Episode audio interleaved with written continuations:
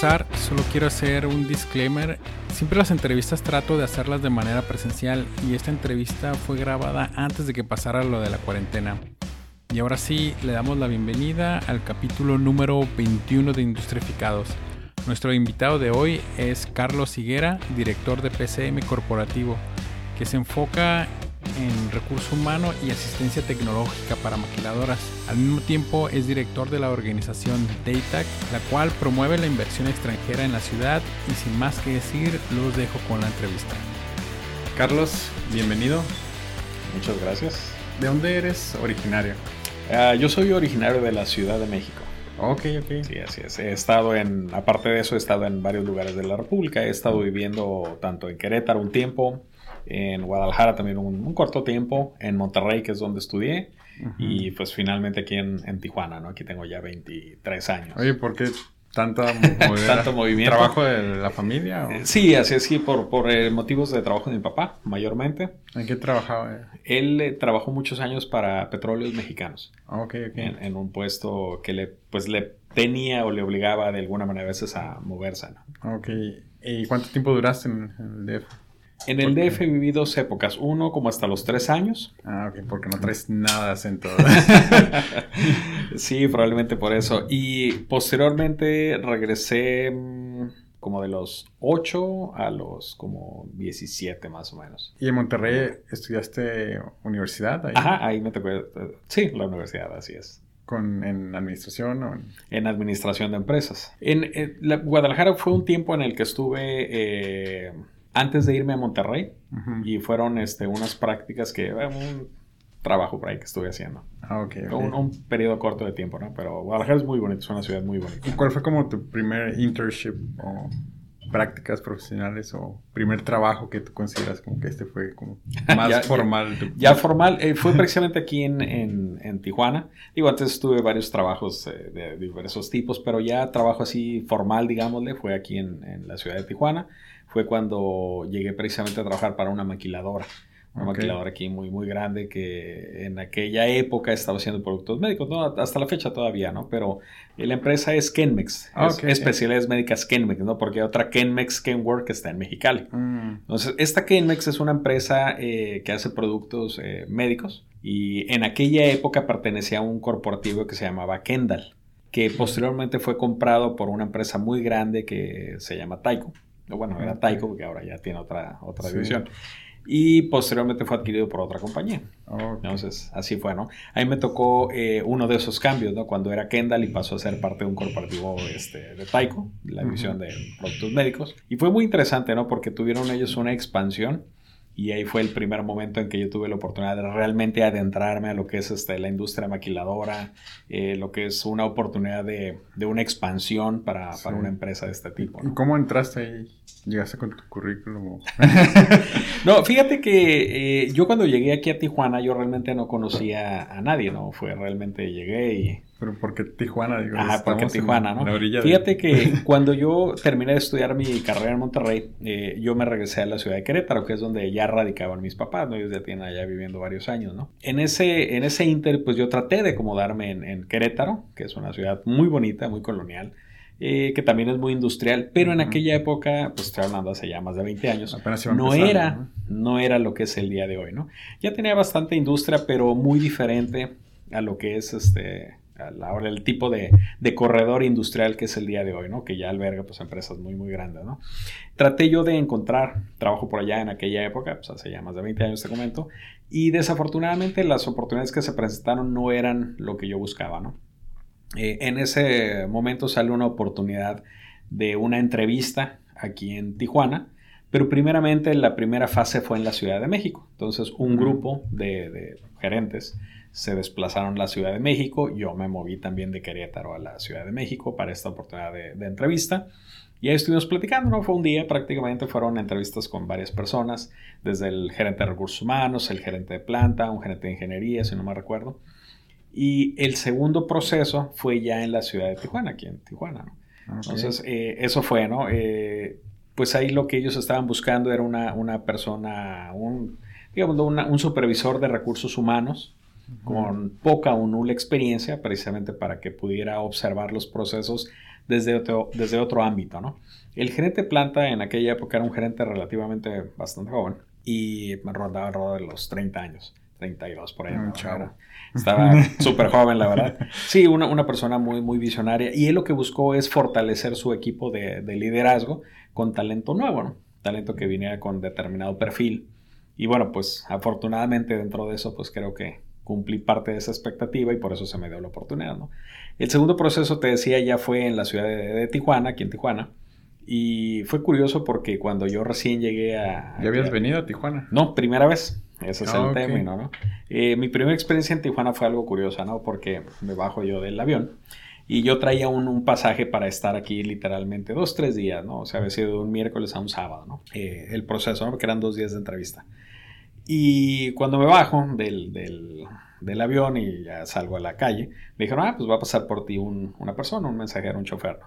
Y salgo y eran vientos de Santana en aquella época, ¿no? Te estoy hablando hace 20 ah, pues hermosa época que llegaste, ¿no?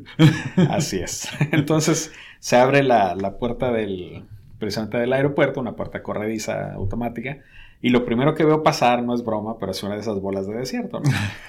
de caricatura. Como de caricatura, ¿no? Y fue muy curioso porque se me hizo muy emblemático eso, ¿no? Dije, pues a dónde me vine a meter, ¿no? Digo, Querétaro era una... Fíjate que curioso, ¿no? Porque Querétaro era una ciudad pequeña. Eh, sin embargo, a pesar de que ser muy tradicionalista y muy conservadora, pues tenía su parte, pues así, es una ciudad muy bonita, muy organizada, ¿no? Llueve, tiene mucha vegetación, entonces, en contraste, pues llego a Tijuana, se me hace una, una, ciudad muy árida, muy seca, y pues lo primero que veo es pasar esta bola y dije, pues ¿dónde estoy? En el viejo este, ¿no? Eh, fuera de eso, eh, pues ya pasa el mensajero por mí, y me lleva a la planta y comienzo el proceso, ¿no?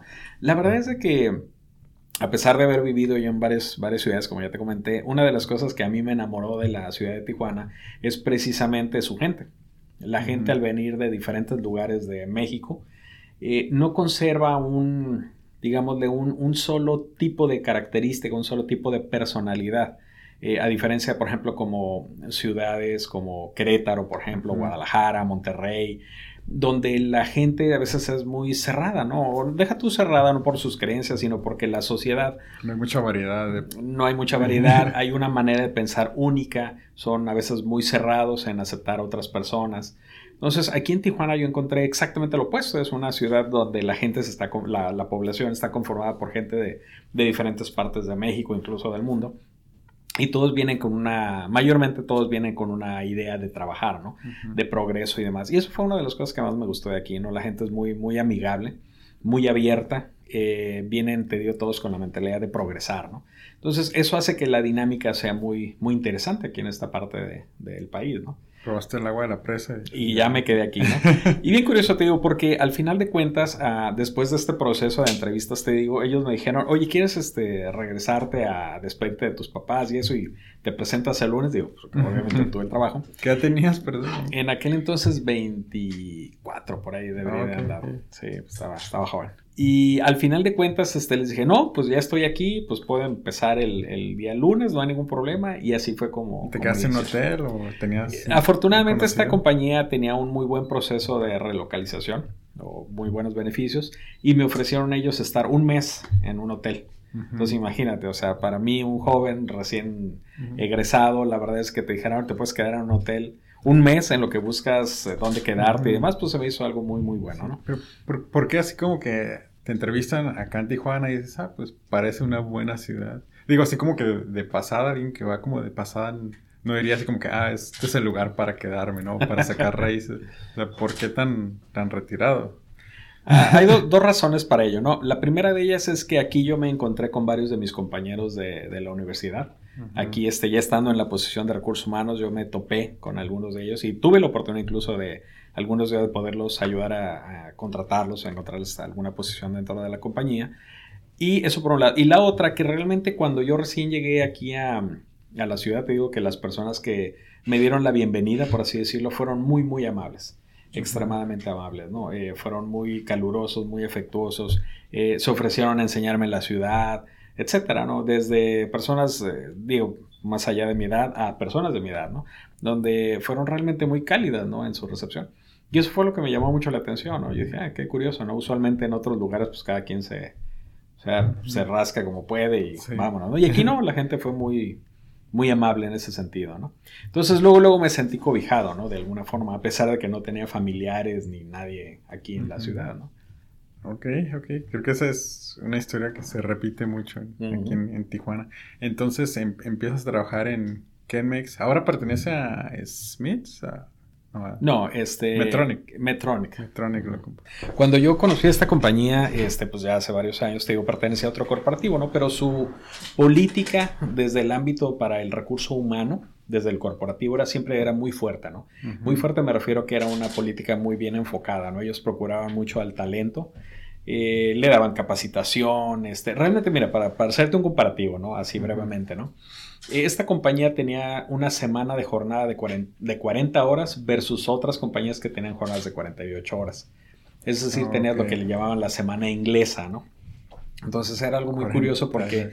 Un sábado trabajaban. Trabajabas un día menos a la semana. Lo, normal era trabajar un sábado, el sábado también. El, sábado o en, su defecto, pues salir más tarde todos los días, ¿no? Entonces nosotros salíamos, trabajamos de lunes a viernes, pero salíamos más temprano que el resto de las empresas, ¿no? Eh, otra de las cosas que te digo que tenía muy, muy bondadoso es que tenían el salario indexado. Entonces la percepción de, cierto nivel de trabajadores era en, dólares. Eh, ah. Entonces no importaba que si se devaluaba el peso o no, pues tú seguías manteniendo tu poder adquisitivo. Eso ganabas más, ¿no? Exactamente. Lo que pasaba pues, es que te subían el sueldo si se devaluaba el peso, ¿no? Ok. ¿Y qué perfil? Digo, este, pues yo soy ingeniero y digo, no soy como que la mejor persona para relacionarme con o como para tratar con, con, otras personas. Ah, yo no podría estar como en recursos humanos. o sea, ¿qué tipo de perfil o qué características tú crees que tuviste que, aprender o adquirir para poder desempeñarte bien? Mira, yo creo que para determinados perfiles, es desde que uno escoge una carrera, yo creo que mucho ya refleja la personal que uno trae. Eh, ahorita comentabas, es que yo soy ingeniero, soy a lo mejor un poco más eh, concentrado, pongámoslo así. Eso quiere decir que tus habilidades interpersonales son diferentes, nada más. No quieres que sean buenas o malas, solo son diferentes. Entonces, mira, en el ámbito de recursos humanos lo que yo aprendí, eh, que tienes que pues, relacionarte con las personas, tienes que ser amable, tienes que poder tener la habilidad de comunicarte de diferentes niveles, porque puedes comunicarte con un directivo o un gerente de planta, como puedes estarte comunicando a lo mejor con un operador, ¿no? Entonces tienes que tener la habilidad de poder intercambiar tus palabras de comunicación de acuerdo al nivel, ¿no? Y obviamente el lenguaje que usas pues también tiene que ser acorde a ese nivel. La habilidad yo creo que más aprecian en recursos humanos es esa, la habilidad de comunicación. Ok, ¿y la inteligencia emocional? La inteligencia emocional, obviamente, muchas veces tú tienes como recursos humanos que resolver un problema, ¿no? Un conflicto entre dos operadores, por ejemplo, ¿no? Entre un gerente y un supervisor o entre un supervisor y un operador de línea, ¿no? Entonces, el, nivel... pasa eso. Pues yo sé que casi no pasa, pero, pero al final de cuentas lo que, lo que tiene que ser valioso en ese proceso es que tú tengas ahora sí que el temple o la inteligencia emocional de poder estarte metiéndote, involucrándote en esa situación sin que te arrastren. O sea, sin que te lleven en ese proceso, ¿no? Tú debes de ser como el referee, el mediador o el negociador, si lo quieres ver así, para que esa situación llegue a un buen término, ¿no? Eso por un lado, ¿no? También hay otra, otra parte que a veces no mucha gente lo, lo comenta, pero el recursos humanos, pues a veces es el que sanciona, ¿no? El que llega y pues te aplica la, la falta o la, ahora sí que la causa administrativa, la, falta, ¿no? Que hayas cometido, ¿no? Entonces, eh, eso es llegar y planteárselo a la persona y a lo mejor pues que la persona se moleste o no lo tome de buena manera, ¿no? Y tener pues ahora sí que la interesa para que eso no se salga de control, ¿no? son parte de las habilidades, ¿no? Que se... Pero muchas veces se van aprendiendo, ¿eh? ¿Cuánto tiempo duraste en, en esa compañía yo duré prácticamente tres años trabajando ahí. Eh, fue una muy buena experiencia. Una escuela. Fue una muy buena escuela para mí. Ahí aprendí a relacionarme a los diferentes niveles. Eh, pues como todo, ¿no? Como chavo, pues llegas y haces tontería y media, ¿no? Afortunadamente, eh, pues las personas que estaban a cargo, pues te esperan eso de alguna forma, o sea, saben que vas a llegar y pues vas a cometer ciertos errores. y los recursos humanos deben saber. Claro, obviamente, ¿no? Pero al final de cuentas fue una experiencia muy gratificante, ¿no? Y creo que también se dejaron cosas muy buenas, ¿no? Eh, uno de los proyectos que yo recuerdo que fue muy, muy, muy bueno para la compañía Eh, cuando yo llegué a esa compañía eran más o menos unas mil personas, ¿no? Redondeando números, ¿no? Y te comenté que hubo una expansión. Cerraron una planta en Estados Unidos y la transfirieron a Tijuana, ¿no? Entonces aquí el punto era, pues, acomodar esa planta desde el proceso de construcción, obviamente, la compra del equipo y demás, adquisición de lo que es el, pues, todo el talento que se necesita, vaya, el, contratar todo el talento que se requiere desde nivel de ingeniería, técnicos, etcétera, más aparte los operadores, ¿no? Que obviamente, pues, de nada sirve todo lo anterior si no tienes quien haga el producto, ¿no? Entonces fue una expansión que al final de cuentas esa planta llegó a tener 2.500 personas. Entonces fue un crecimiento muy importante para la compañía. ¿Tienes una experiencia como que te haya marcado ahí? Eh, sí, pues hubo varias, ¿no? En, esa, en esa compañía aprendí muy bien el, proceso de reclutamiento masivo. Eso fue una de, de las experiencias que más yo pude aquilatar en esta compañía. El poder llegar con 900 personas y dejar la compañía con 2.500, pues fue algo muy, muy bueno, ¿no? Eh, en aquella época era muy diferente al día de hoy, ¿no? Los procesos de reclutamiento eran muy, muy simples, ¿no?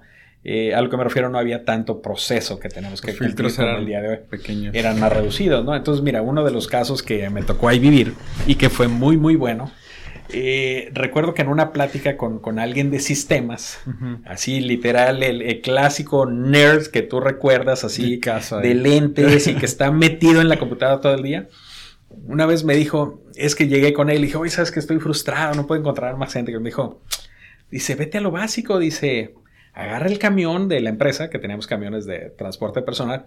Me dijo, ponle un letrero, dice, que diga, ¿quieres personal, quieres trabajo? Súbete. Así, así, o sea. Levantando gente. Y yo de que pensé, dije, no es mala idea. Y como en ese entonces yo realmente, pues te digo, estaba joven, inexperto, dije, pues igual y funciona, igual y no, pues dije, pero vamos a hacerlo. Entonces organizamos a un grupo de personas de diferentes áreas de recursos humanos, de pues asistentes, ¿no? Personas que tienen algún poquito de experiencia, que pueden comunicarse correctamente. Les dijimos, a ver, va a ir un chofer y una persona, ¿no? De otra manera. Y vamos a llevarles volantes y nos vamos a ir por toda la ciudad en los camiones, que eran varios, que eran propios, y les vamos a poner esta manta a un lado, ¿no? O sea, la empresa ya la conocen, nada más le vamos a poner la manta que decía así literal, unas letras enormes. ¿Quieres trabajo? Como pregunta, y abajo decía, súbete. Es todo lo que decía la manta. fue un éxito, déjame decirte que fue todo un éxito. Y gracias a eso pudimos realmente terminar de contratar a los últimos grupos que nos hacían falta. ¿Cuántos viajes se aventaron? No, pues hacíamos por día, hacíamos entre cuatro o cinco viajes cada camión era un total de una flotilla como de ocho camiones. ¿Regresaban llenos? Pues no llenos, pero, pero sí llegaban con, varias personas, ¿no? Entonces, imagínate, esto fue algo que nos ayudó mucho en su momento, ¿no? Eh, salían desde muy temprano, ya que una vez que entregaban al personal, se regresaban otra vez a la ciudad y volvían a hacer, pues, diferentes tipos de rutas por calles aledañas a la fábrica. a pescar, ¿no? y a pescar. Y como casi siempre iba un chofer y una muchacha, Ah, Entonces daba confianza. Era un vehículo oficial, bueno, me refiero a una compañía, estaba rotulado, exactamente, ¿no? Entonces realmente la gente se subía, ¿no? Pues veían el flyer, veían a la muchacha ahí con el uniforme y todo, y decían, ah, pues órale, ¿no? Entonces le daba confianza. pues a veces no tanto así, pero, pero era parte de, ¿no? Al final de cuentas, eh, eso fue un aprendizaje muy bueno, ¿no? Lo que me dejó esta experiencia es que muchas veces uno se quiebra la cabeza pensando en una solución muy compleja. Y muchas veces eh, cuando regresas a lo básico es realmente lo que mejor funciona. ¿Y de dónde salió la idea, no? Aparte, ¿no? O sea, en nadie, nadie que hubiera estado involucrado en un proceso de recursos humanos, ¿no? Él era una persona de sistémica, o sea, su manera de pensar era completamente pragmática, ¿no? Además quería que funcionaran las cosas. Exactamente, ¿no? Entonces él me dio un consejo muy bueno, ¿no? Y así fue como, como esa experiencia me marcó mucho, ¿no? Digo, esas entre otras, ¿no? Pero esa fue una muy, muy grata, ¿no? Y así como esas tengo, tengo otra más también que sí te puedo compartir. Al final de cuentas te comento que esta planta pasó por varios, varios cambios, ¿no? Eh, uno de los últimos gerentes de planta que a mí me tocó, eh, eh, una persona muy, muy valiosa para mí como, como profesionista, el señor Carlos Valencia. Él para mí fue un mentor, fue un líder, ¿no? increíble, ¿no? Una de las cosas que él me mostraba o me enseñaba era precisamente que a veces el observar un problema no requiere de mucha experiencia en determinada área o campo, ¿no? A lo que voy con esto es de que, por ejemplo, él, él cuando recién llegó, él venía, y te lo voy a platicar porque creo que es algo muy valioso, él venía de una planta en Mexicali que sea elevadores, elevadores, mm. entonces era un proceso metal mecánico. Con algo de electrónica, ¿no? O sea, nada que ver con lo que nosotros hacíamos. Nosotros aquí hacíamos catéteres y otras cosas de, de médicos, ¿no? O sea, nada que ver, ¿no? O sea, entonces, pero él llegó e inmediatamente empezó a hacer la planta más productiva, ¿no? Empezaron a, minorar el número de personas que se ocupaban, eh, la hizo más eficiente, etcétera, ¿no? Entonces yo llegaba en las tardes y le preguntaba, a ver, Carlos, eh, platícame, ¿cómo es que tú pudiste o lograste hacer esto, ¿no? Me dijo, mira, dice, pues en realidad no es tan complejo como todo el mundo piensa, ¿no? La cosa más sencilla que yo hice las primeras veces salí y me di una vuelta yo solo afuera de la planta, por afuera y por adentro. Le digo, ah, ok, ¿y qué encontraste? Me dijo, mira, cuando yo iba por afuera encontré varios contenedores de scrap, los contenedores estos de basura, eh, repletos, dice, desbordándose de producto. Entonces yo agarré varios y los empecé a observar, eran unas como charolitas donde se metían las cosas adentro. Y pues yo los veía y pues se ven buenos, ¿no? O sea, no les veo ningún defecto por ningún lado. Entonces agarré unas muestras de diferentes tipos de charolas y me las llevé con el gerente de calidad, ¿no? Le dije, ven Enrique, ¿qué tienen de malo estas charolas? Como él no sabía de dónde las había tomado, las empezó a ver, las midió y eso dijo, no, pues están bien, dice, no tiene ningún problema. Dice, ah, le, digo, le, dije, porque las encontré en el bote de la basura, en el bote de scrap. Mm. Entonces se quedó como muy serio y le digo, pues piensa, ¿no? O sea, ¿qué es lo que estamos tirando? Dinero, ¿no? Entonces, ok, entonces eso empezó a hacer que la gente tomara conciencia de cómo hacían las cosas, ¿no? O sea, a lo mejor eran demasiado restrictivos cuando era un producto bueno y lo estaban catalogando como malo. Siempre es el de calidad el que... Bueno, es un decir, ¿no? Digo, así como eso hubo muchas otras. No, digo, producción y calidad siempre. Siempre hay una pugna, ¿no? de, quién tiene la razón y quién no, ¿no? Entonces, esa fue una experiencia muy buena. Por lo que él me comentó, entendí yo que muchas veces no ocupas, como yo te decía, él no era el experto en calidad, me refiero al gerente de planta. Él simplemente observó un producto y lo dijo, ah, pues está bueno, o sea, pues voy con el experto a que me diga qué es lo que está mal, porque yo lo veo bien y quiero saber si está mal. Él no tenía ceguera de taller, ¿no? Exactamente, ese es el punto, la ceguera de taller. Ese es un ejemplo, ¿no? Otro más, este, que cosas que él me comentaba como enseñanzas, me decía, mira, es que yo en realidad no sé más de logística o de calidad o de ingeniería o de producción que ellos. Ellos son los expertos en cada una de estas áreas.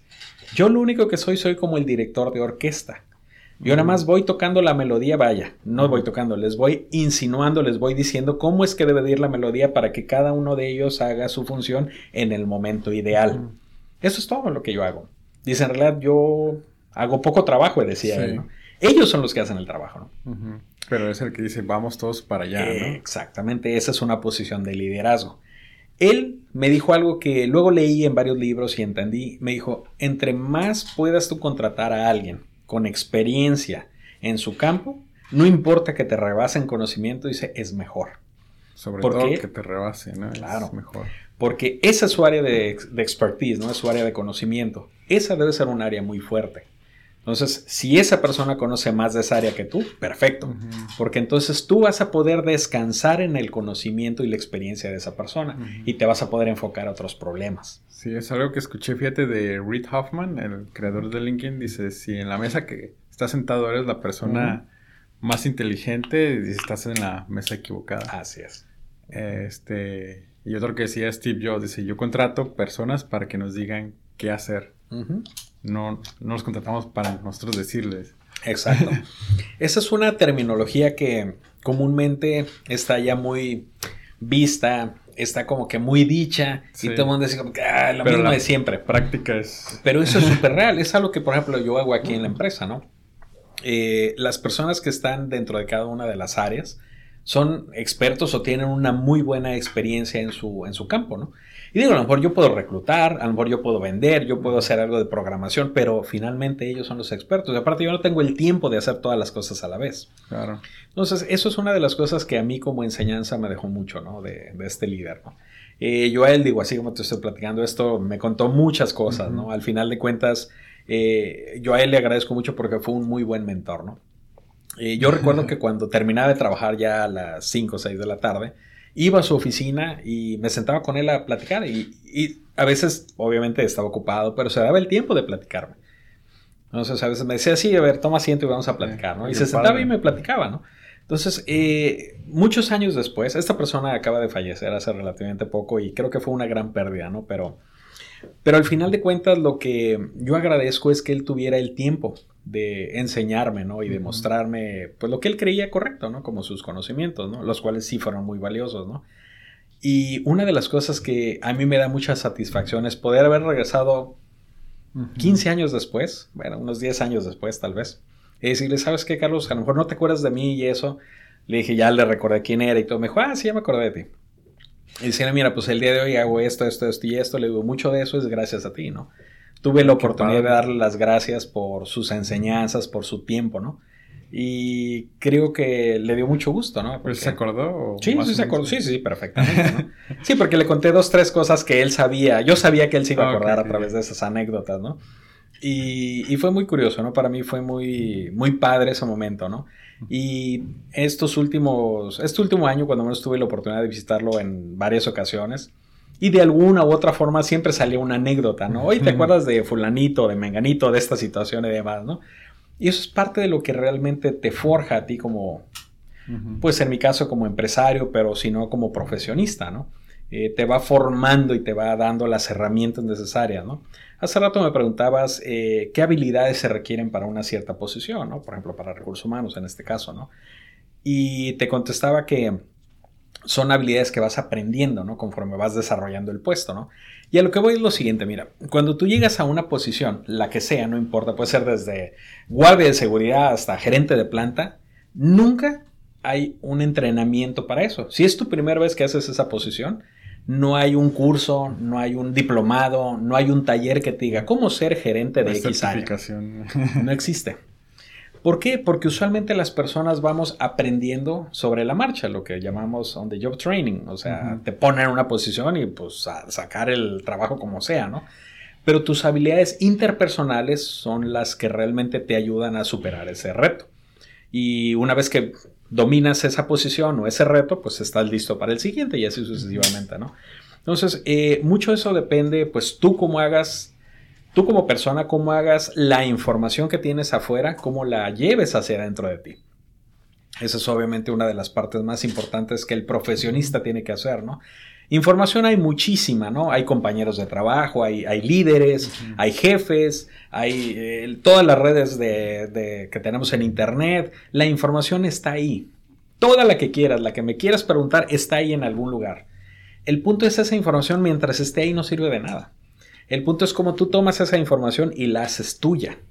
En ese momento la información se vuelve valiosa.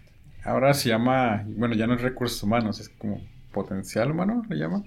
Tienen varias maneras de comentar, ¿no? Desde le menciona como talento, este, capital humano, etcétera, ¿no? Al final de cuentas, eh, originalmente se le decía recurso humano porque parte de, las, de los recursos que tú requieres en una empresa es precisamente el recurso, el recurso material, por ejemplo, el recurso capital, el, o sea, era una parte de serie de, recursos que tú requerías, ¿no? El capital humano, pues era... Pero como más del contador, ¿no? Así como...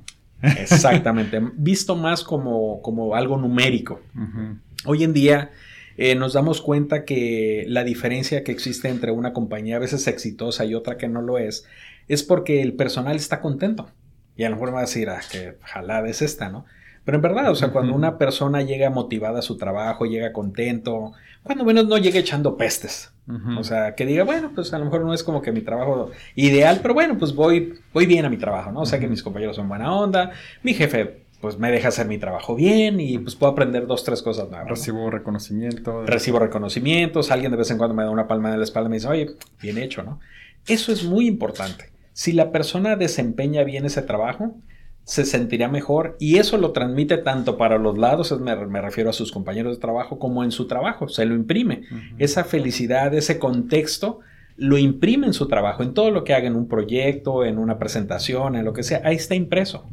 Entonces, eh, eso es parte de lo que hoy en día estamos descubriendo y por eso es que hay tanto énfasis en el wellness, en la felicidad, en todos estos conceptos que engloban a un ser humano contento, si lo quieres ver así. ¿Pero crees que aplica por la nueva generación o, es algo que simplemente es que, o sea, el mercado lo está pidiendo o viene de arriba hacia abajo que hay que dar, hacer un cambio? Son, son las nuevas generaciones. Y mira, déjame ejemplificar de esta forma, ¿no? Eh, hace muchos, muchos años, cuando empezó la revolución industrial, es decir, que las máquinas de vapor y esas máquinas antiquísimas que apenas si funcionaban hace más de 100 años, obviamente, eh, era un trabajo muy abrumador, era sucio, ruidoso, poco iluminado, obviamente no existía la ergonomía ni nada de eso, contratabas desde niños hasta personas grandes, ¿no? Y trabajaban 20 horas al día o mínimo 16, 18 horas, ¿no? Al día, todo sucio sin ninguna medida de seguridad.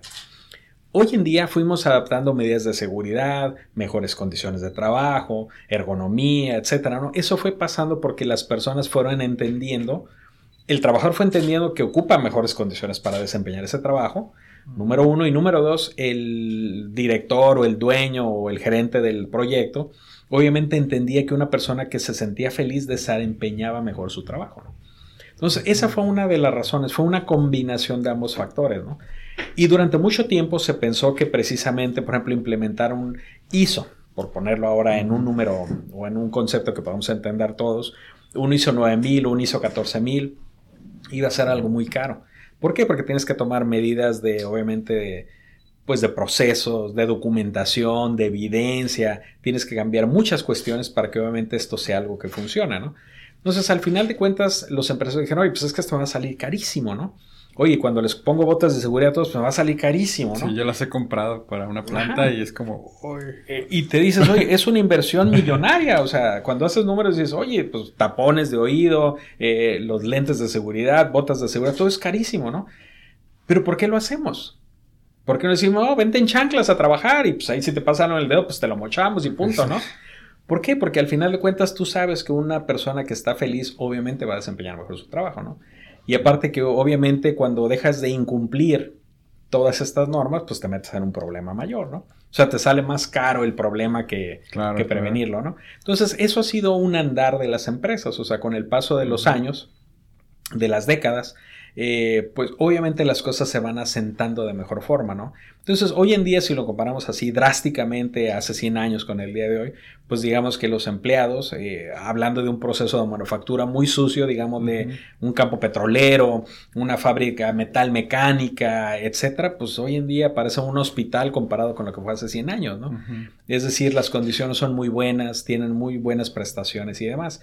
Y la razón detrás de esto, aparte de la económica, obviamente, eh, la razón detrás de eso es que saben o se entendió que un empleado que está contento, seguro y demás, produce mejor. Y no nada más es por el hecho de la parte económica. O sea, obviamente la empresa pues está hecha para un fin económico, ¿no?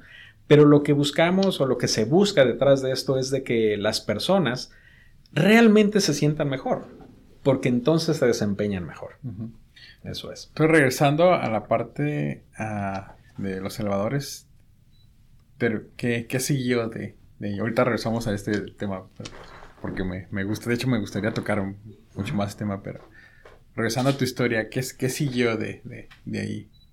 Después de la planta médica, de ahí me fui a una compañía que hacía bocinas para automóviles. Es una compañía japonesa. Esta compañía se, no se llamaba Pioneer Speakers. Ah. Ya no existe. Hoy en día este, esa compañía ya, oh, ya no existe no, ya no está. Es lo que es hoy en día la aduana, la aduana de Otay. Ah, Parte de los edificios es precisamente... Pero la empresa como tal sí. sí existe a nivel mundial, sí, pero ya, ya no aquí, ¿no? Eh, ellos lo que, lo que hicieron durante varios años, fue una de las primeras maquiladoras que se estableció aquí en Tijuana. Eh, hicieron bocinas para diferentes tipos de marcas, ¿no? General Motors, Honda, Toyota, Nissan, todas las que me quieras decir, todas, algunas tuvieron o tenían bocinas de esta compañía, ¿no? Y como cualquier otra operación de este tipo, tenía plantas a nivel mundial, ¿no? Tenía en Europa, en Asia, en China, obviamente, eh, en Japón, que era el corporativo, y aquí en México, ¿no? Pero hubo un problema muy grave con, un, con una cuestión de denominación de origen. Unas bocinas que venían de China, por alguna razón le pusieron que no venían de China, o bueno, que el contenido pasaba como nafta, pero no era nafta. Y pues eso desencadenó toda una serie de cosas. ¿no? Al final cuenta la compañía tuvo que cerrar por esto, ¿no? Eh, primer aprendizaje de eso, hay que catalogar bien los, los artículos que ingresan, ¿no? Y que cuando digas que es nafta, pues realmente que sea nafta, ¿no? Eso por un lado, ¿no? Y por el otro, eh, yo ahí ya en lo personal aprendí la diferencia entre trabajar en una compañía americana, que era la anterior, con una compañía japonesa, ¿no? La, la, compañía japonesa lo que tiene diferente es que ellos hacen mucho consenso. Es decir, no hay un, a pesar de que hay un líder, un director, un presidente, un gerente de planta, como lo quieras llamar, hay una persona al final de cuentas eh, detrás de todo, pero siempre toman las decisiones en consenso. Es decir, hay una situación, un problema, se reúnen y debaten cuál es la mejor solución. El americano no es así, el americano es toma su liderazgo y lo ejerce desde el principio hasta el fin, ¿no? Entonces, eso a mí me enseñó eh, la ventaja de trabajar en equipo, la ventaja de tener a veces una toma de decisiones en consenso, porque observas el problema desde un ángulo que tú no ves. Eso es una de las cosas que más me dejó a mí. Usualmente uno pensaría, bueno, pues la verdad es de que pues ya tengo la experiencia yo como líder, pues me la viento, ¿no? Y usualmente te va a ir bien, ¿no? El punto es de que cuando trabajas en consenso y tomas en cuenta otras opiniones, te van a dar ángulos de vista que tú no ves, porque no es tu área de experiencia. Entonces eso me llevó a pasar varias veces, ¿no? Yo en esta planta tuve muchísimas experiencias muy positivas, pero a su vez también aprendí muchas cosas, ¿no? Una de las cosas que yo recuerdo que, que me fue muy bien ahí es el haber cambiado un sistema de tabulador de salarios de un esquema tradicional de que pues Cumplo un mes y me dan un cierto incremento, que era un incremento de centavos, ¿no? Cumplo tres meses, me das otro incremento. Cumplo un año, me das un incremento, más, ¿no? Eh, cumplo cinco años, me das un incremento, ¿no? Y así, era una tabla que tenía, para un mismo puesto, tenía 17 pasos, ¿no? Para el operador. Yo dije, pues esto es, es, no es lógico de manejarlo, ¿no? Es una locura. Es una locura, ¿no? Entonces, todo eso, todos esos 17 tabuladores que existían se redujeron a tres. Entonces, eh, prácticamente era el, empleado de recién ingreso y había tres niveles para poder subir, ¿no? O sea, entre más bueno eras, más subías y más ganabas. Operador 1, operador 2 y operador 3. Básicamente. Y conforme más bueno fueras, pues más subías, ¿no? Le echabas la flojera y te valía gorro la calidad de más, pues bajabas de puesto, ¿no? Entonces, esa era una de las ventajas. Entonces, realmente el operador se tenía que esforzar para que pudiera mantener ese nivel de ingresos, que era ya bueno, ¿no? Sí. Entonces, no, eso nos enseñó a que pudiéramos tener una mejor remuneración para los operadores, que era un tema muy fuerte ahí. Pero por otro lado, también vimos que la productividad también incrementó. Entonces vimos la correlación en que entre una persona bien pagada, en este caso feliz y demás, pues te trabaja mejor, ¿no? Entonces, eh, eso fue uno de los aciertos que más me, tocó hacer ahí, que creo que fue muy positivo para esta compañía. Otro de ellos también que fue muy bueno fue, por ejemplo, algo tan sencillo como el cambio del, comedor, ¿no? Y voy a lo siguiente. El comedor, y esta es una enseñanza muy buena, el comedor antes era de la planta. O sea, el proveedor era un empleado, el chef era un empleado, las cocineras eran empleados de ahí. La comida era, por decírtelo de una buena forma, era horrible. mala, insípida, desabrida, poca porción.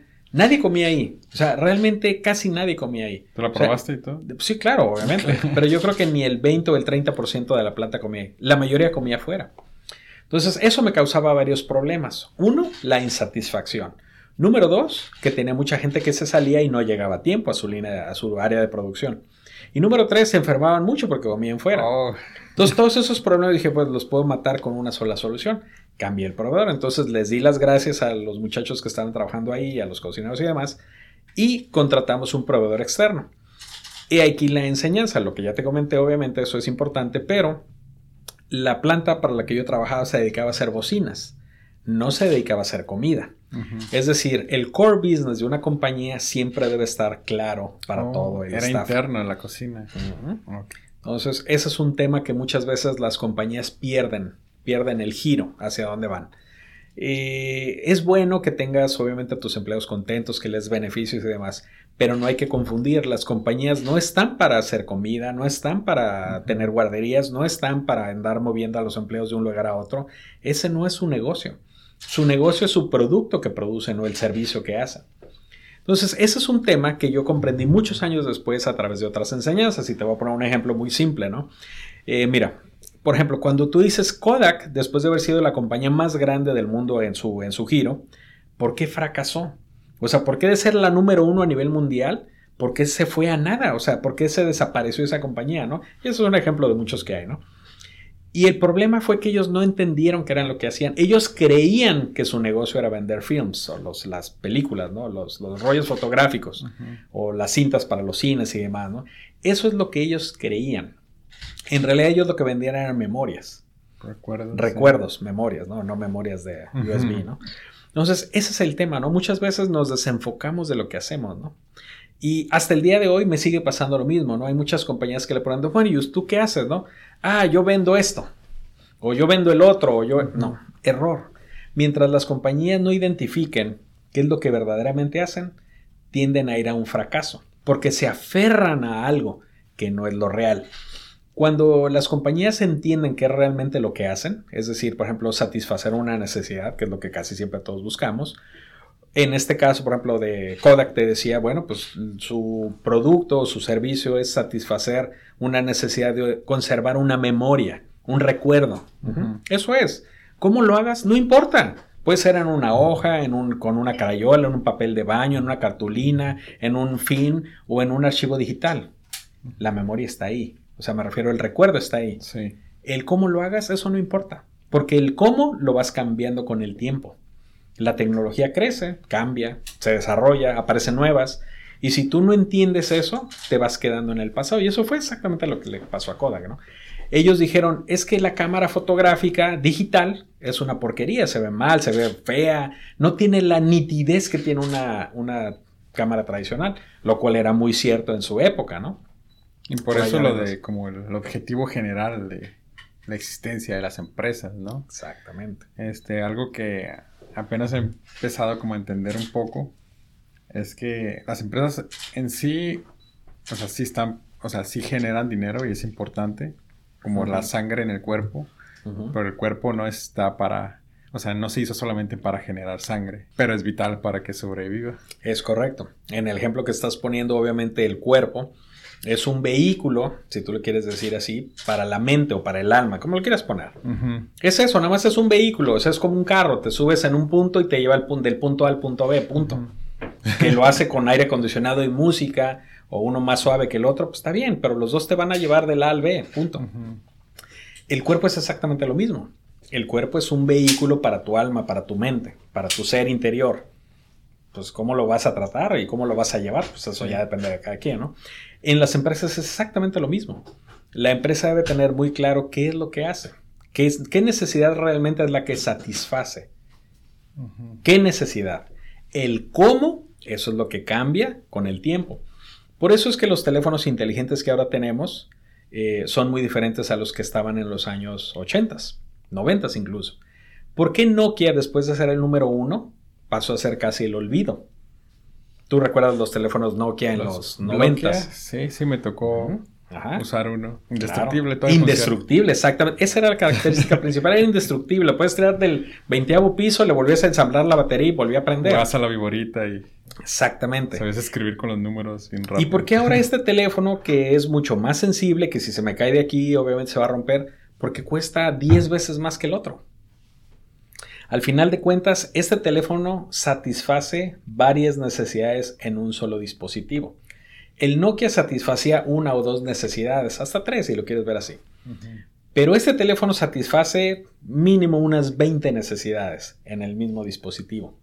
Entonces, entre más necesidades satisfaces tú, tu producto se vuelve más necesitado, digámosle así.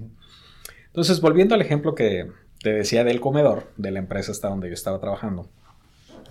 Eh, el cambiar el proveedor a, un, a alguien externo, obviamente se preocupaba por su servicio porque quería cobrar, quería tener más gente en su comedor comiendo y consumiendo su producto para poderme cobrar más como Tenía empresa. motivación. Claro. Entonces, ¿qué pasó? La gente empezó, para empezar hicimos un evento de inauguración. Entonces, toda la gente dijo, primer día gratis, voy y como. Entonces dijeron, ah, oye, pues está buena la comida. Pero igual ya es la primera vez. Ya es que la segunda vez ya es por cochinero. Pero con el paso, como yo ya conocía ese proveedor, que ya había trabajado con ellos, yo sabía que eran muy buenos y que mantenían la calidad. Entonces, ¿qué fue lo que pasó? La gente empezó a comer, comer, comer, comer más. Al final de cuentas, que yo me salí y comía el 80% de la planta ahí, ¿no? Hasta más del 80%, ¿no? Entonces, pasar de un 30 a un 80, pues es un acierto, ¿no? ¿Por qué? Porque a pesar de que era un poco más caro para la compañía, al final de cuentas te lo ahorrabas en productividad, en menos faltas, etcétera, ¿no? La gente estaba más contenta, ¿no? Entonces, ese fue otro gran acierto que yo encontré, ¿no? En esta compañía, y suena tonto, pero cuando ya lo comparas con el, lo que te comentaba hace rato del por qué las marcas a veces tienden al fracaso, es porque no entienden que el negocio de la compañía no es hacer comidas, no es proveer equipo de seguridad, no es transportarlos de la casa a la fábrica, ese no es su negocio. Esa es una ventaja que le dan al trabajador para que pueda llegar a tiempo, para que esté bien comido y para que no se pierda en su hora de, después de su hora de comida. Hacerlo frictionless. Eh, Exactamente. O sea, sin, sin ese roce, ¿no?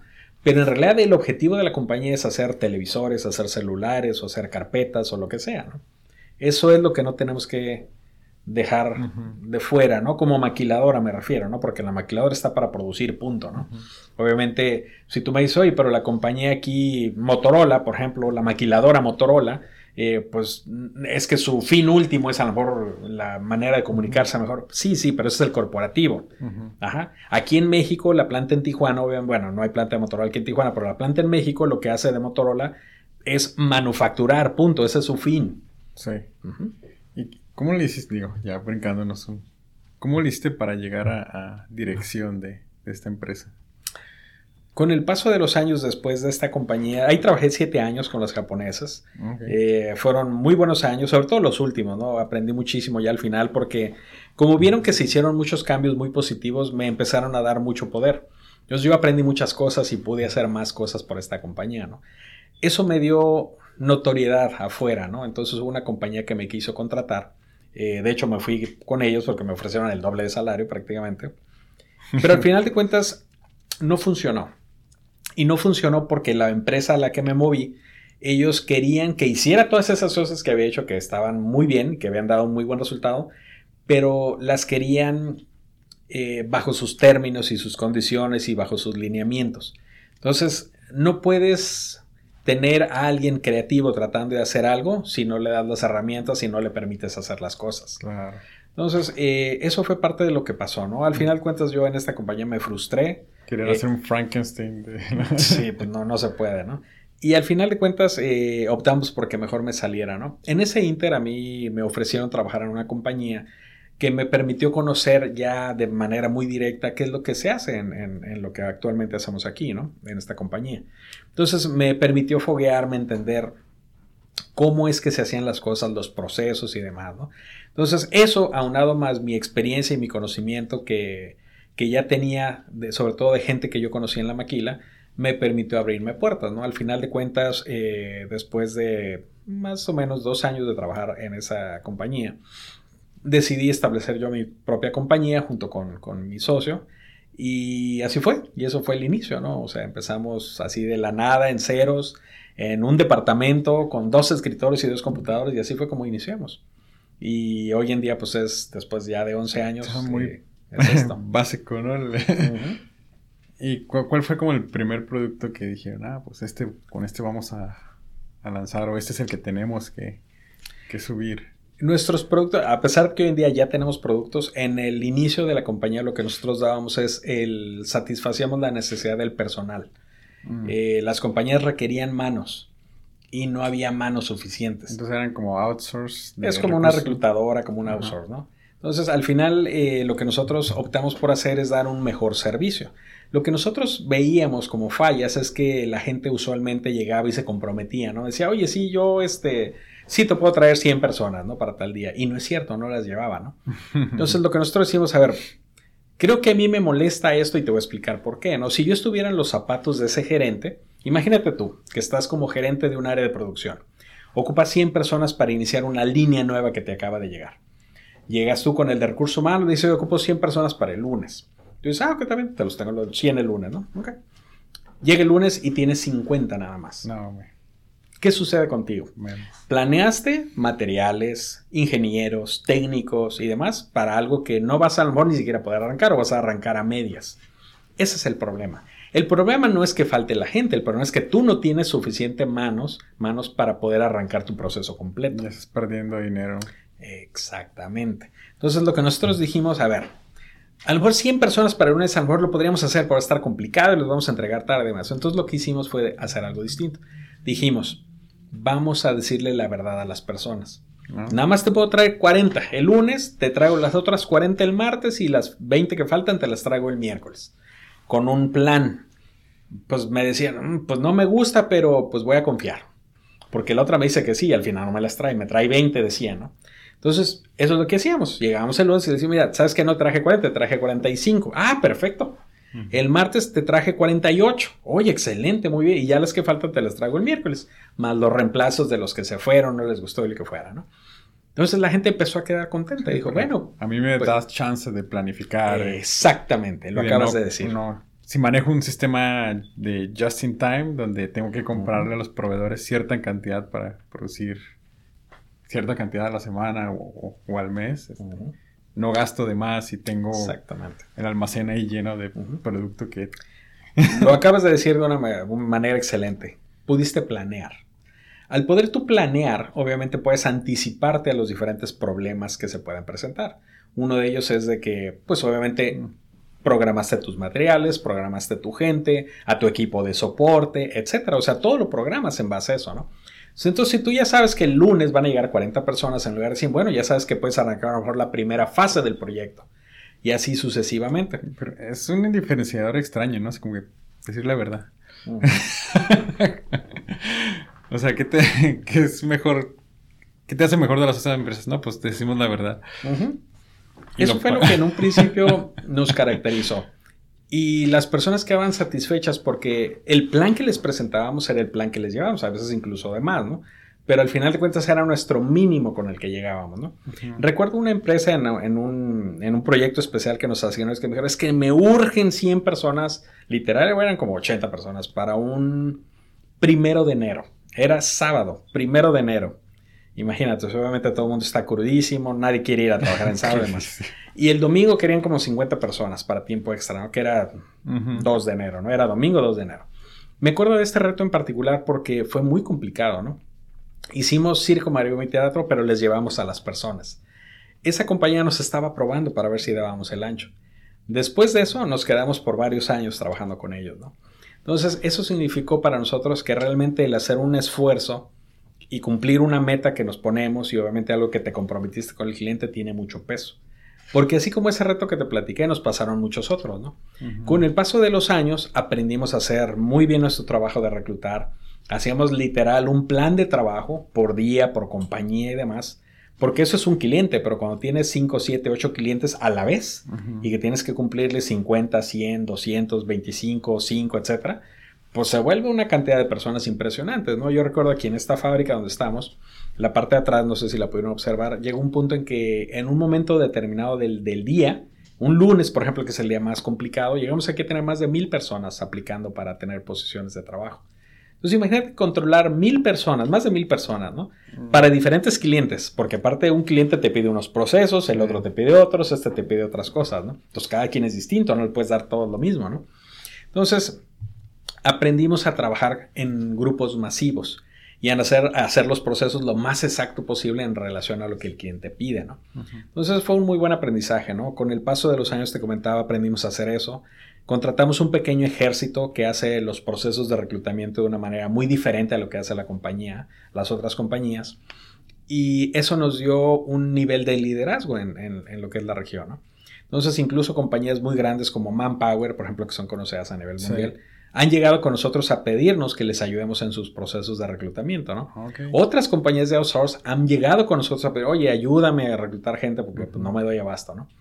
Entonces, eso habla del, del, poder que tenemos en ese sentido como compañía, ¿no? Aprendimos a hacer las cosas muy bien en ese sentido, ¿no? Con el paso de los años, aprendimos a hacer otras cosas, ¿no? Nuestros controles primero pues eran en Excel, primero en hojas, ¿no? Luego en Excel. Hoy en día ya tenemos aplicaciones que nosotros mismos diseñamos para poder controlar qué persona ingresa, ahí mismo le escaneamos sus documentos, se le asigna a su planta, etc. Adelantamos y aventajamos mucho precisamente con la parte digital. eso fue un, avance muy bueno que tuvimos. ¿no? Eh, desarrollamos un software aquí interno, te decía, para controlar esto y otros, y otros procesos, y al final de cuentas nos dimos que era muy bueno. Entonces empezamos a venderlo afuera. y las compañías nos lo empezaron a comprar y dijeron, oye, es que está muy bueno, ¿no? La ventaja que tiene este software es que no tienes que tener un software especializado como el 3 o alguno de ellos para controlar el, tu Cardex de los empleados.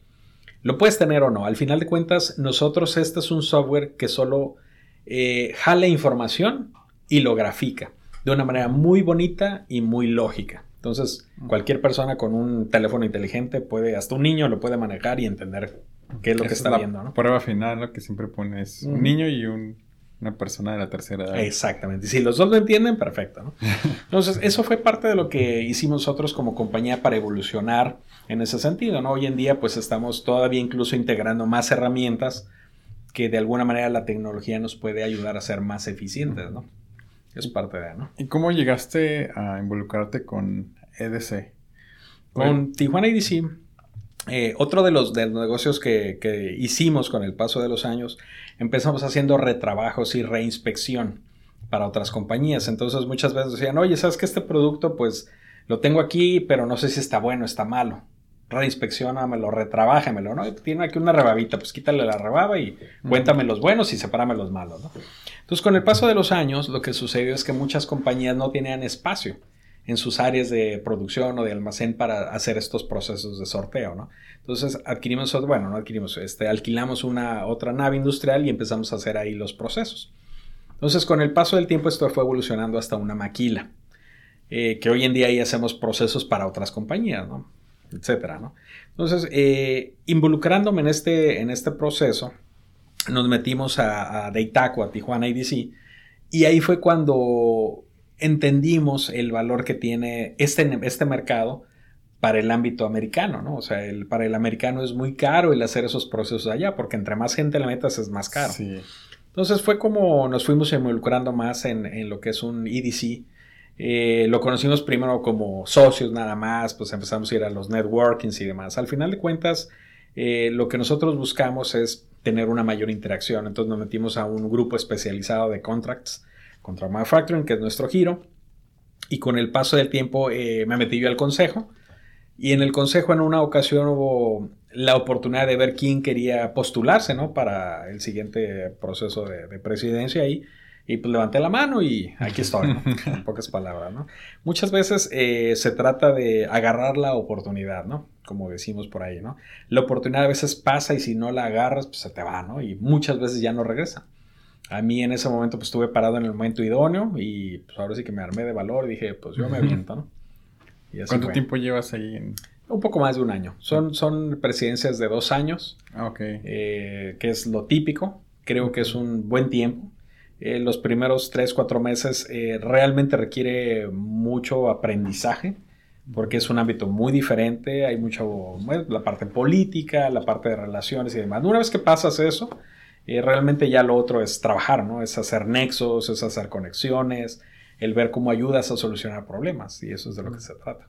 ¿Y es como entre empresas o representantes de, los clusters? es, es, de, es de todos lados. Mira, para que puedas lograr realmente una buena gestión requieres hacer conexiones con, con los clusters, tanto el clúster médico, por ejemplo, en este caso, como el clúster aeroespacial, también con otros organismos como lo que es este Canacintra, Index, etcétera con sus representantes me refiero, y también con tu propio equipo, ¿no? El, equipo de, con el que nosotros trabajamos, mayormente lo que conforma Daytac son empresas de inmobiliarias o desarrolladoras de parques industriales, tenedores de tierra, etcétera. Entonces lo que nosotros hacemos es coordinar esos esfuerzos para que la inversión pueda llegar y se pueda sentar aquí en la región en lugar de que se vaya a otro lugar.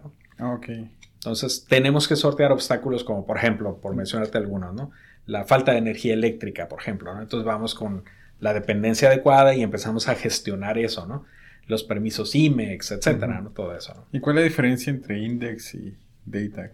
Mira, DATAC lo que hace es atrae la inversión. Nosotros vamos a una expo en, en Francia, en Alemania, en Estados Unidos, etcétera, y hacemos una, una serie de, ahora sí que de ¿Cómo, ¿Cómo explicártelo? O sea, promocionamos, eh, exponemos información de la región y les decimos por qué tienen que venirse para acá. Van a expos.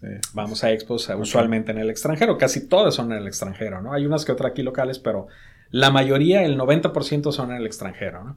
Entonces vamos allá, ponemos un stand y damos información de, de la región, ¿no? Eh, y obviamente hacemos que, que, se vengan para acá, ¿no? Cuando ya están aquí, lo que hacemos es les damos un tour industrial les explicamos cuáles son los tipos de plantas, cómo se pueden llegar a sentar a México, legalmente qué ocupan, o sea, le damos toda la información para que ese proceso sea lo más fácil posible, ¿no? Es lo que llamamos un soft landing, o sea, un aterrizaje muy suavecito, ¿no? Lo menos escabroso posible. ¿no? Sí. Index lo que hace, a diferencia de nosotros, ellos una vez que la empresa ya está aquí, o sea, ya que tiene su permiso, IMEX y todo, ellos les ayudan con problemas, gestiones, documentación, cursos de capacitación, etcétera, ¿no? Pero eso es cuando ya la inversión ya llegó. Nosotros hacemos que la inversión llegue e Index lo que hace es que hace que se permanezca. O sea, que se quede aquí, que le ayuden a resolver los problemas que usualmente pueden llegar a tener. Ah, ok, ok, ok. esa es la diferencia. Sí, por un momento pensé que, ah, bueno, tal vez están repitiendo. No, no. no, cada, cámara tiene su definición, ¿no? Todas las, todas las cámaras eh, o las más grandes estamos representadas por el CC, lo que es el Consejo Coordinador Empresarial. El CC es como, digamos, del padre de todas las cámaras, ¿no? Y no puede haber dos cámaras que hagan lo mismo. Ellos están pegados con CDT, la Comisión de Desarrollo de CDT y, exactamente, y el CC trabajan de la mano. ¿Y cómo ves ahorita el ambiente? ¿Está creciendo ahorita la manufactura en, Tijuana? ¿Eso sí es verdad o solamente es... No, no, no, es en serio. Nosotros hacemos cada trimestre un reporte. Ese reporte viene de todos los eh, desarrolladores industriales. Es decir, toda la tierra que hay para construir del entorno industrial, todas las naves industriales que hay disponibles para renta o venta y más lo que está en crecimiento, es decir, en construcción ahorita, lo que le llamamos especulativa. Todo eso lo sumamos. Y nosotros ahí podemos ver cada trimestre si hay crecimiento o no. Eso es lo principal, ¿no? Entonces, mira, ahorita los últimos números que tuvimos en diciembre es, tenemos del total de naves que se puedan alquilar, tenemos menos del 3% disponibles. O sea, el 97 está ocupado, pues. Más del 97%. ¿no? Y en construcción tenemos una muy buena cantidad ahorita de precisamente de metros o metros cuadrados o square feet, que es como le llamamos aquí. Por el lago están construyendo una... Estamos construyendo por todos lados, ¿no? Eh, ahorita obviamente la parte que tenemos para seguir creciendo es la que está más apegada hacia el florido, por donde está, déjame ver si nos ubicamos. Eh, ¿Qué hay por ahí? El consorcio tecnológico, no sé si lo ubiques. No. Bueno, la Plaza Sendero. sí. Ok, enfrente de todo eso, toda esa fracción que está abajo del cerro, todo eso es hacia donde ahorita está creciendo la ciudad. Okay. Y la otra parte, eh, pues digo, dentro de la ciudad ya realmente no hay mucho espacio, ¿no? Donde crecer, ¿no? Otra parte donde está creciendo también es a la mar, lo que es hacia, pues donde termina la vía rápida, la, la que llega a la mar precisamente, toda esa fracción todavía está en crecimiento, ¿no? Pero como le falta ya, hasta donde está la vía construida, hasta ahí está ya en construcción y un poquito más, ¿no? Pero todavía hay más terrenos si siguieran la canalización. ¿El personal? ¿Tenemos las personas? Sí, mira, ese es un tema que hemos visto durante mucho tiempo, ¿no? Te platicaba yo al principio que a mí me tocó el reto de hacer crecer una planta, ¿no? De 900 empleados a 2.000, 2.500, ¿no? Y es un tema porque usualmente dicen, es que no hay talento. Mira, la gente sí hay. Sí hay. Cada día recibimos muchísima gente que viene aquí y es poca realmente la gente que se va, ¿no? O sea, recibimos más de lo que se va, ¿no? Entonces, talento sí hay. Eh, talento operativo, ¿no? Me refiero. El talento que nos está haciendo falta es el talento de ingeniería y específicamente el talento de programación, o sea, de mm. software, ¿no? Que ese es el más crítico ahorita y obviamente es, el, más pagado. Codiciado. Es el más codiciado, ¿no? Entonces, ese es uno de los temas que muchas veces las empresas nos preguntan, oye, este, ¿realmente tienes talento? Pues sí, talento sí hay, nada más que obviamente si quieres hacerte llegar, si quieres hacerte llegar de un buen talento, pues necesitas pagar el, nivel correcto, ¿no? De, de sueldo y obviamente de beneficio, ¿no? Porque vas a tener mucha competencia, ¿no? Pero si lo comparas con lo que sería un sueldo de lo que es Estados Unidos, pues obviamente es una ridiculez lo que estás pagando aquí, ¿no? Entonces, una fracción de eso, ¿no? Entonces, eh, eso es un tema, ¿no? Pero el punto también es aquí hacer uniones con universidades, lo que son los, convenios con universidades.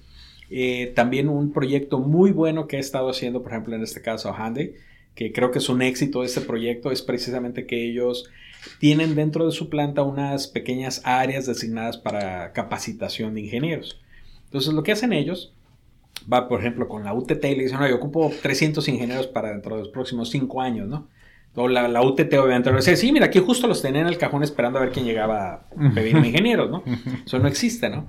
Entonces lo que hacen es, hacen un convenio. Entonces dicen, a ver, de, de mi población de ingenieros, aquellos que estén interesados, van a estar en un programa contigo. Entonces, esas personas están, están estudiando en las aulas, de, en este caso de la UTT, por ejemplo, y de ahí un tiempo parcial se van a trabajar a Handy a las áreas designadas. O sea, no pueden estar por toda la planta, pero están en unas áreas designadas y les complementan con capacitación dentro de Handy. Entonces tienen la capacitación tradicional, que es la escuela, digámosle así, y tienen también la parte práctica, que es lo que les da este Handy, ¿no? Entonces pueden ver los dos mundos, ¿no? O sea, pueden ver la teoría y pueden ver la práctica, ¿no? Eso es un ejemplo muy bueno que nosotros ahora sí que tratamos de explicarles a las empresas nuevas que llegan, sobre todo cuando son muy tecnológicas, ¿no? O cuando son muy tecnificadas, ¿no? En este sentido, ¿no? Entonces, en la parte de operadores y técnicos, a Tijuana sí necesitaría como que más población o estamos creciendo no, al mismo ritmo Tijuana está creciendo en el ritmo adecuado para lo que es este la gente operativa, o sea, los operadores y hay suficiente gente. Eh, digo, a veces hay picos, que eso es lo que a veces se escucha así como que hay tantas vacantes y no podemos cubrirlas, ¿no?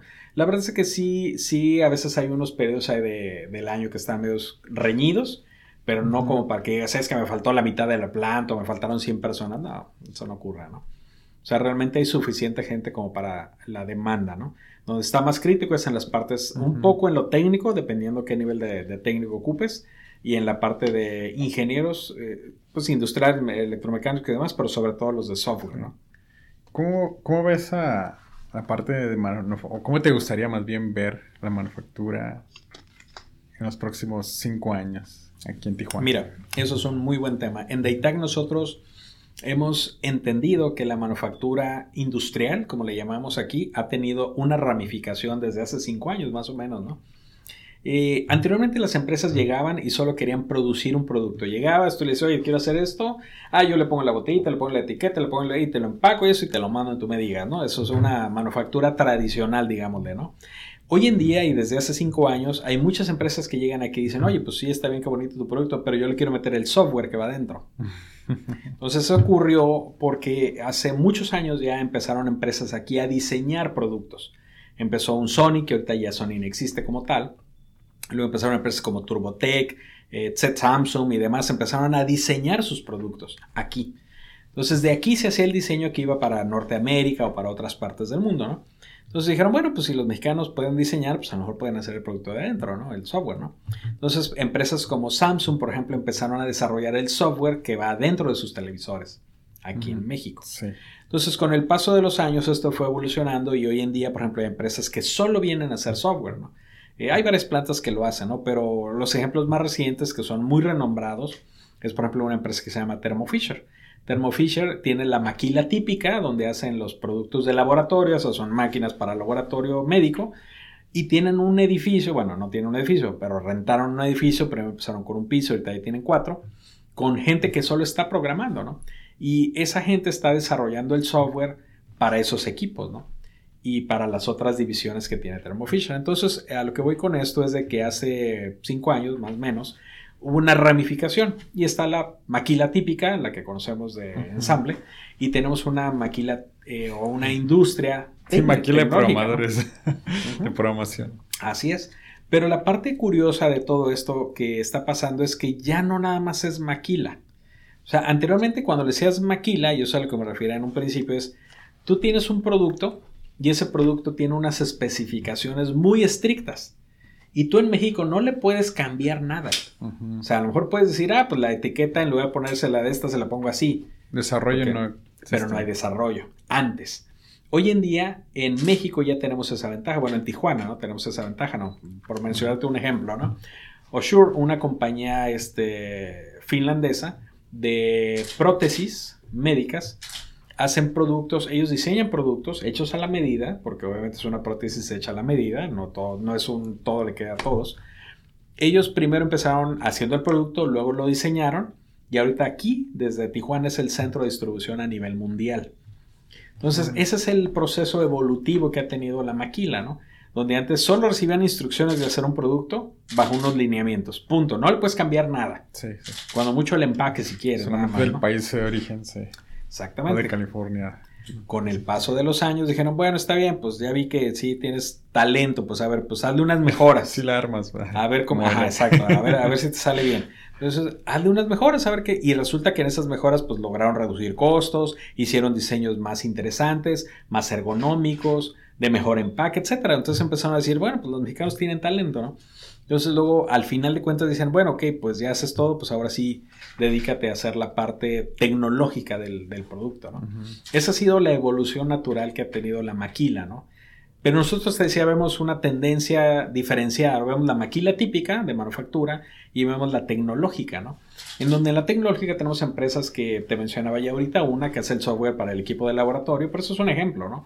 Hay muchas, ¿no? Hay una empresa que se llama Sensata también que hace un desarrollo de, de diferente tipo de software junto con su matriz en Estados Unidos y una que tienen en India, ¿no? Y creo que tienen otra en China, ¿no?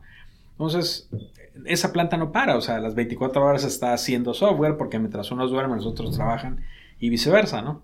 Eh, también tenemos aquí compañías que hacen desarrollo de juegos, de videojuegos. también tenemos compañías que ¿Cómo se llaman? Esas sí no las ubico. Fíjate que esa... Sé que hay una en Mexicali, pero... Ah, para aquí en Tijuana también tenemos una, ¿no? Y hay una compañía también que hace efectos para el cine, para las películas, los efectos especiales. Entonces, lo único que ellos hacen es hacer desarrollo de... Diseño. ajá, exacto, para, para, ese tipo de efectos, ¿no? Entonces, eso es lo que estamos observando como tendencia, ¿no?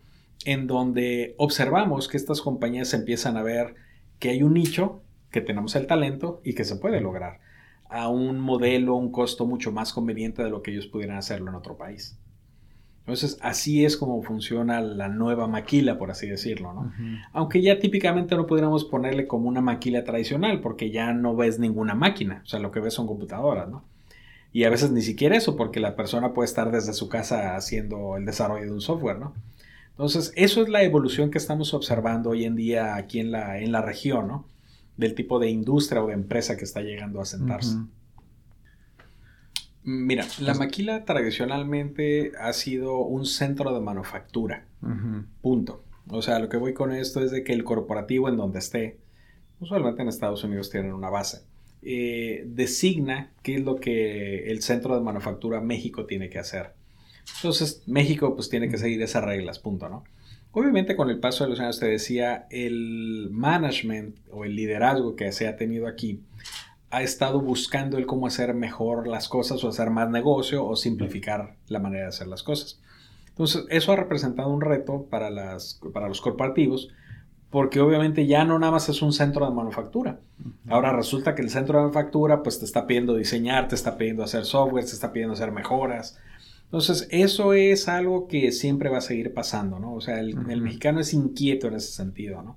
Y qué bueno, porque eso nos ha dado oportunidades como las que platicábamos hace rato, ¿no? Para, para Sony, para etcétera, para otras compañías, ¿no?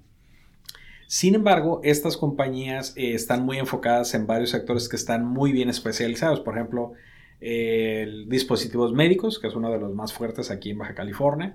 Lo que es aeroespacial, que también es una industria preponderante a nivel nacional incluso y eh, una parte de automotriz y sobre todo, y obviamente una que ha sido reina durante años, la electrónica, ¿no? Eh, hay otras que puede, por ejemplo, poder ser la metal mecánica y demás, pero la metal mecánica no la podemos usar como sola porque usualmente le surte a las otras. Entonces, eh, por eso es que no la podemos hacer como una industria. Este, ¿Crees que vaya a haber una revolución aquí en los sistemas que están generando en Tijuana o en los que ustedes están generando con como PCM? Mira, aquí en, Tijuana somos una, a pesar de que somos una ciudad muy pujante y en muchos sentidos somos este, punta de lanza para lo que es a nivel nacional México, eh, seguimos siendo un país que sigue tendencias, no hacemos tendencias.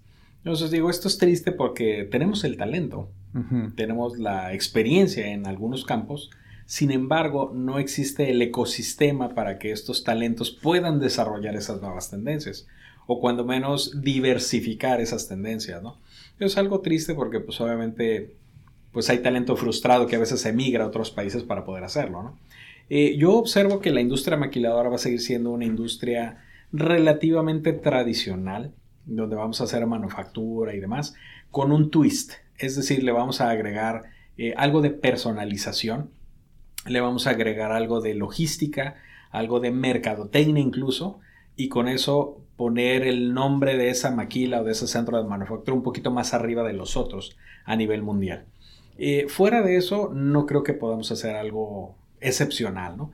Eh, un ejemplo muy bueno que te acabo de mencionar hace rato, la empresa Osur, de la de los prótesis, que empezó de la maquila típica, luego personalizó, o sea, diseñó, y hoy en día manda a nivel mundial desde Tijuana, ¿no? Eso es un centro de distribución aquí mismo, ¿no? O sea, aquí haces todo, pues, ya no ocupas irte a otro lugar o embarcarlo a otro lugar para que de ahí lo distribuya, ¿no? Entonces, eso estás integrando varios procesos en una sola planta, ¿no? O sea, ya no nada más es una maquila, ahora ya es un centro de distribución, eso ya es un cambio, ¿no? Sin embargo, eh, nosotros, por ejemplo, ya ahora sí como, como PCM, lo que nosotros observamos es que tenemos que hacer eh, algunas cuestiones diferentes para podernos seguir diferenciando y mantener el liderazgo en algunos temas. ¿no? Por ejemplo, en el ámbito del talento humano, una de las cuestiones que más eh, preocupa, digamos, al gerente de recursos humanos es, por decirte un ejemplo muy bobo, muy básico. A ver, yo quiero saber si a las 8 de la mañana que arranque mi línea de producción va a estar Juanito el muchacho que llegue y hace el setup de la máquina. Es algo muy básico que tú dices, ¿qué relevancia puede tener para la maquila? Pero a lo mejor para ellos, si supieran si Juanito va a llegar o no va a llegar, pudieran ellos tener un plan de contingencia o pudieran tener una mejor preparación, que volvíamos a lo de hace rato, planeación. Para, exactamente, para evitarte esos, esos, esos momentos de incertidumbre, como tú bien lo has dicho, ¿no? Entonces nosotros, por ejemplo, a través de soluciones de tecnología, ya le podemos decir al gente de recursos humanos si en el camión fulanito viene Juanito o no viene Juanito. Entonces dices, ay, o sea, pues a mí qué, o sea, eso lo hace Uber, ¿no? Bueno, sí, lo hace Uber, ¿no? Pero Uber no te dice si Juanito viene o en tiempo, no viene en tiempo, o si va a llegar o no, o sea. Entonces, ese es uno de los temas que estamos nosotros buscando a través de la tecnología, ¿no? Por mencionarte un ejemplo. Otro ejemplo es, por ejemplo, a ver, tengo yo un ejército de reclutadores, ¿no? Que son los que están buscando el talento, ¿no? Operativo, ¿no? Entonces yo quiero saber si el reclutador eh, Pedrito y Martita y Lupita, ¿cuál de los tres es el mejor? Porque yo les voy a dar un bono. Parte de lo que decías hace rato, ¿no? Entonces, eh, pues a través ya de esta tecnología, como todo se registra en este software, ya puedo yo saber si Pedrito, Martita o Juanito es el mejor o, o no, ¿verdad? Entonces, esta es la manera en cómo la tecnología juega un papel muy importante para ayudarte a hacer una labor de personalización, diferenciación o de liderazgo, ¿no? Entonces, todo esto te ayuda porque es una herramienta nada más, es, una manera de hacerte tu trabajo más eficiente, ¿no? Y obviamente aquellas compañías que no están dispuestas a invertir en tecnología, estoy seguro que en unos años ya no van a estar aquí. Eso es un hecho, ¿no? O sea, sea maquila o no maquila, tienes que invertir en tecnología, ¿no? Eso no hay vuelta atrás, ¿no? Ahora, nosotros aquí en, PCM lo que siempre buscamos es que esta tecnología sea lo más amigable posible para todos, para el usuario final como para la persona que lo administra. Porque te platicaba yo, pues puedes tú ver en, si Juanito viene en tiempo o no. Eso quiere decir que alguien de recursos humanos está viendo si Juanito viene o no. Sí. O sea, la administración de esa información también debe ser algo muy sencillo, ¿no? De nada me sirve que me llenes de datos y datos y datos y datos y ese dato no me dice nada. O sea, yo necesito tener una interpretación de ese dato para que realmente tenga un valor. Entonces, parte de lo que nosotros sí observamos es de que a pesar de que no vamos a hacer o a marcar tendencias, lo que sí podemos lograr aquí a través de, la compañía o de la maquiladora es de que ese pedazo que a nosotros nos corresponde hacer sea lo mejor hecho. O sea, sea hecho en buen costo, con buena creatividad, con algún valor agregado y que obviamente sea orgullosamente hecho en Tijuana, ¿no? Y a qué voy con esto. Por ejemplo, el clúster de, productos médicos eh, que tenemos aquí en, Tijuana o en Baja California es muy grande a nivel mundial. O sea, representa un muy buen porcentaje de todo lo que hace a nivel mundial, de los productos que se manufacturan aquí. Y otro dato bien curioso es, por ejemplo, de las 10 compañías más grandes a nivel del mundo en productos médicos, 7 están aquí. Entonces tenemos una alta representación. ¿A qué voy con esto? No? Que realmente no es como que pues no hacemos mucho o somos insignificantes para el resto del mundo, ¿no? O sea, tenemos una presencia fuerte, ¿no? El punto es que no hemos a veces sabido aquilatar ese valor y explicárselo al mundo, ¿no? Entonces, eh, volviendo al tema de, la tecnología, creo yo que las tendencias que nosotros vamos a observar en un futuro va a ser más como relacionadas a temas de logística, de mejora de procesos o simplemente de cómo buscar la eficiencia en tu proceso de producción. Y voy, por ejemplo, desde una etiqueta este, RFID que te puede decir tu producto, en qué parte de tu WIP está, en qué parte de tu proceso productivo está, ¿no? En dónde está parado, ¿no? ¿Cuánto le falta para terminar este producto, este batch? Que ya es la 4.0, que es otro tema. Y bueno, llegamos a la sección de preguntas indiscretas. Digo, preguntas concretas. Te puedes expandir hasta, hasta donde gustes. Es comida favorita. Me gusta mucho la comida mexicana. Me encantan platillo en especial? ah, ¿tacos? Eh, los tacos me gustan mucho. Me gusta mucho el mole, el mole poblano. Me gusta también, fuera de la comida mexicana, me gusta la comida italiana también, la disfruto mucho. Ah, ok. Las pastas y eso. ¿Algún libro o libros que nos recomiendes? Sí, hay dos libros que yo siempre he recomendado mucho porque cuando yo los leí cambiaron mi vida. Para bien, obviamente, ¿no? Uno de ellos es un libro que es una novela que se llama Ilusiones. El autor se llama Richard Bach. Y es un libro que a pesar de que es una novela, para mí representó mucho. La persona que lo lea y lo entienda como tal, va a poder ver la vida de una manera diferente. Ese es un libro, ¿no? Ese es un tanto filosófico, ¿no? Lo agrego a mi lista. un libro muy bueno, 100% práctico, con consejos que puede seguir cualquier persona. Es un libro que se llama Cómo eh, ganar amigos e influir sobre las personas de Dale Carnegie. Es un libro súper sencillito, 100% práctico. Ahí es todo lo que dice ahí es algo que se hizo válido en, el tema hace más de 100 años y hace como 100 años el consejo sigue siendo válido el día de hoy. Es súper recomendable ese libro para cualquier persona, ingeniero o no. sí, lo, leí más de una vez ese, libro. Muy buen libro. Este, un podcast que... Fíjate que no soy mucho de podcast porque casi no tengo tiempo yo de, estar... este... ¿cuál es la, ¿Cuáles son las aplicaciones que más utilizas en, en, mi teléfono, el, el, Waze es uno de los que más uso para movilizarme en el tráfico. Eh, Spotify, obviamente, para cuando tengo tiempo de ir escuchando un poquito de música y eso, pero es raro, la verdad que siempre lo hago los fines de semana. Eh, aplicaciones como el Uber también, se me hace una aplicación muy buena en sí y le han logrado mejorar bastante. Y pues creo que son de las que más, más uso, ¿no? Digo, aparte de las típicas de Facebook y WhatsApp. exacto. Este, el mejor momento el mejor momento en mi vida o... o momentos, pues, en tu vida. Momentos. Fíjate que he tenido afortunadamente muchos momentos muy buenos, ¿no? Eh, creo que he sido una persona muy bendecida. Y a pesar de que mi niñez fue a lo mejor un poco media dura, dura no en el sentido de lo, de lo económico, sino dura en el sentido emocional, creo yo que mi vida adulta ha sido maravillosa, ¿no? Tiene muchas bendiciones, te decían. Obviamente el nacimiento de mis hijas, por ejemplo, es uno de ellos. El, haber llegado a un cierto número de, tiempo y haber encontrado esta compañía, o sea, el reconocimiento de que por fin era una compañía sólida, que tenía un cierto nombre y demás, también es algo de mucho orgullo para mí. Eh, y pues otros momentos hay personales que recuerdo con mucho agrado. ¿Alguna habilidad inútil que tengas? Fíjate que sí. yo creo que todos tenemos algo de eso, ¿no? Pero mira, una, habilidad que yo creo que, bueno, no es tan inútil, pero me gustaría deshacerme un poquito de ella, es, este, soy muy desesperado para manejar. Ah, Entonces, eh, soy muy atrabancado, ¿no? Lo, que ustedes llaman un cafre, ¿no? Porque me desespera el tráfico, ¿no? Y, y ojalá yo pudiera tener un poquito más de paciencia, ¿no? O sea, relajarme más para poder ir a un nivel tranquilo manejando, pero no puedo, ¿no? Entonces es una habilidad porque pues sí, me ayuda, o sea, pero un tanto inútil porque pues va en contra. va en contra de mi salud mental. bueno, igual tal vez en carritos de carrera y puedes quitar, ¿no? sí, así es. Si pudieras enviar un mensaje de WhatsApp a todo México, ¿qué diría? Diría, creo que lo haría como un mensaje más de ayuda para todos, ¿no? Eh, digo, hay muchos temas políticos y de diferente índole que podríamos manejar, pero yo creo que el mensaje que compartiría todo México en un WhatsApp sería como la actitud es casi siempre la solución a cualquier problema. Última pregunta ya. Claro.